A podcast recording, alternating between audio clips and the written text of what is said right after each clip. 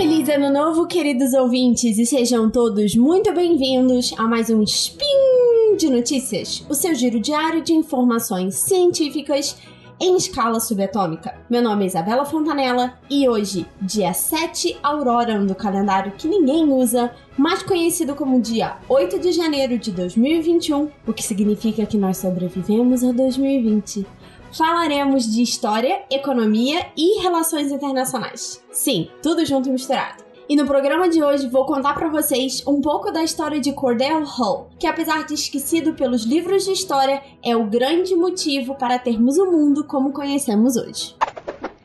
Speed Notícias.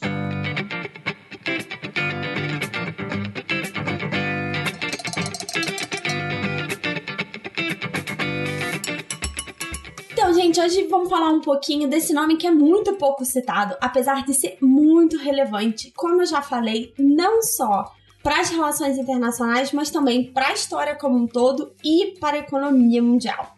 Então, Cordell Hull foi um político democrata americano que serviu na Câmara e posteriormente foi secretário de Estado do governo Roosevelt. Por curiosidade, até hoje ele é a pessoa que mais ficou tempo nesse cargo. Foram 11 anos, de 1933 a 1944.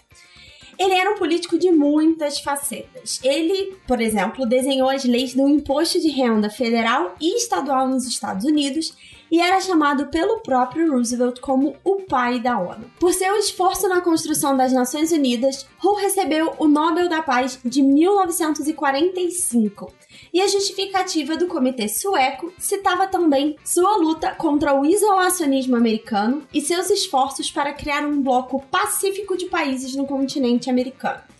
Esse, abre aspas, bloco pacífico nada mais era, gente, do que a política de boa vizinhança. Mas vamos lá. Mesmo essa política toda e torta estava baseada na principal ideia que Hull desenvolveu durante toda a sua vida política. Para ele, o comércio internacional era uma grande fonte de paz. Basicamente, ele acreditava que as nações que tinham comércio entre si evitariam entrar em guerra. Para quem não sabe, essa é exatamente a premissa que marca a comunidade do carvão e do aço que uniu França e Alemanha além de Itália, Bélgica, Holanda e Luxemburgo, em um acordo comercial e que foi um dos, se não o pilar fundamental para a União Europeia como a gente conhece hoje.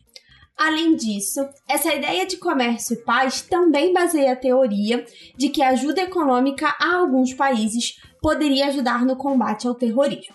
Mas voltando ao Hall e à história, ele já enxergava nos anos 1920 que as medidas protecionistas americanas do pós-Primeira Guerra Mundial, em especial o aumento exorbitante das tarifas de importação, teriam efeitos mais negativos do que positivos, já que desencadeavam uma resposta muito negativa, uma quase como um troco dos países cujos produtos tinham dificuldade de entrar no mercado americano mas todo o seu ativismo na Câmara foi em vão. Após a Grande Depressão de 1929, o grande crash da bolsa que a gente conhece, a pressão dos estados mais ao norte, que eram muito mais industrializados, conseguiu emplacar uma agenda ainda mais protecionista e foi aprovado o Smoot-Hawley Act. Nele, basicamente, os Estados Unidos acabavam se entrincheirando em tarifas que aumentavam muito o preço de produtos importados dentro do mercado doméstico, o que acabava, por consequência, favorecendo os produtores locais. A principal resposta a essa lei foi um aumento de tarifas por parte dos países na Europa, o que acabou bloqueando as exportações americanas de chegarem no velho continente. Vamos lembrar que naquele momento não tinha nenhuma organização internacional sobre o assunto, ninguém com quem pudesse reclamar todo esse toma lá da cá, e muito menos os conceitos econômicos mais modernos que a gente conhece hoje. Não existiam nem as negociações, que é uma das grandes mudanças que o Hall vem instalar. O grande manipulador dessa curva de oferta e demanda pelos pedidos no comércio internacional, importação e exportação, eram essas tarifas alfandegárias que os países né, impunham a outros produtos vindos do exterior. Em 1933, o Hall acaba sendo convidado pelo Franklin Delano Roosevelt a ser o secretário de Estado, e nessa posição ele conseguiu aplicar muito melhor as suas ideias. Já no ano seguinte, ele conseguiu sua principal vitória com a aprovação do Reciprocal Trade Agreements Act, que eu vou chamar de RTAA daqui para frente para facilitar. Hein? Essa lei dava ao presidente poder para negociar acordos bilaterais de comércio com outros países sem a necessidade de negociar previamente com o Congresso. Além de simplificar todo o processo de negociação, essa lei criava barreiras que impediam que lobbies regionais afetassem as políticas comerciais a nível internacional. E esse é também o primeiro passo para fora do protecionismo americano caracterizado no pós-Primeira Guerra. Dois pontos cruciais do RTA é que ele dificultava que o Congresso revertesse essas reduções tarifárias que haviam sido negociadas pelo presidente e baseava todas as negociações em reciprocidade. Isso é, os Estados Unidos baixariam as suas tarifas em troca do mesmo feito para um, de seus produtos. Dessa forma, com essa ideia de reciprocidade, acabaram garantindo o apoio ao projeto na Câmara e no Senado americanos. Vale ressaltar que o RTAA valia só para acordos bilaterais, porque nos anos 30 as negociações multilaterais não eram comuns. Lembra que eu falei? Na verdade, as negociações sobre tarifas não eram nem um pouco comuns e essa lei americana veio instaurar essa ideia.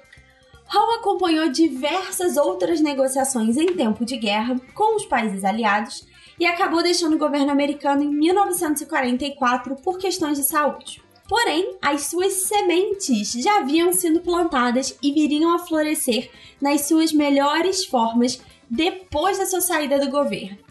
Em 1948, começaram as negociações da chamada Carta de Havana, uma das primeiras tentativas de um grande acordo comercial multilateral e que bebeu diretamente na fonte do Reciprocal Trade Act, que a gente falou de 1934 e das ideias do Hall, mas que davam um passo enorme em direção ao plano multilateral.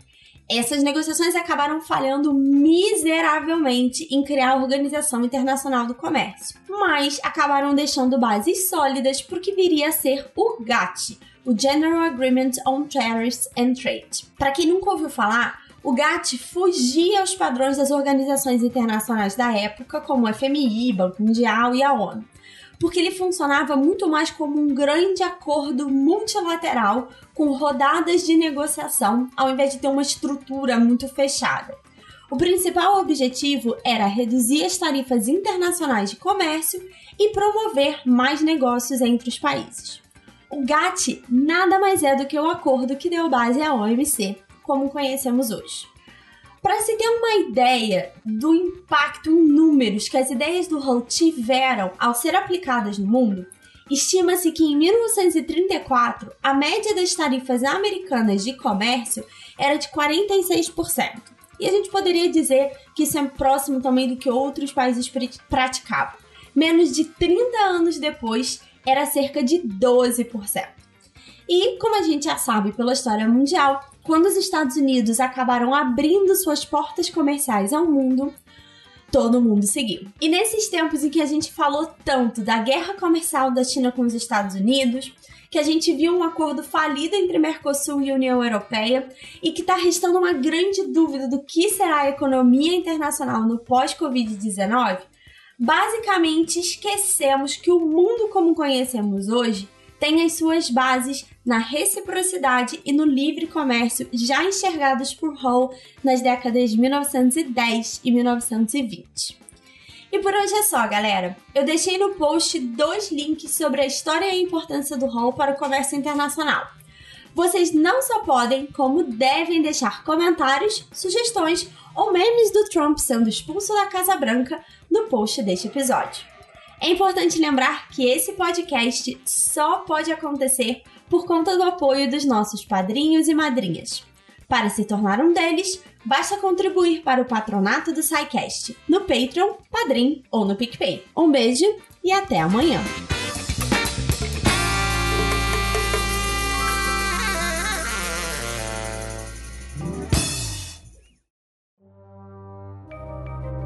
Este programa foi produzido por Mentes Deviantes.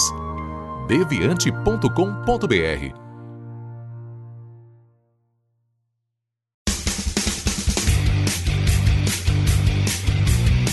Cortes, edição de podcast.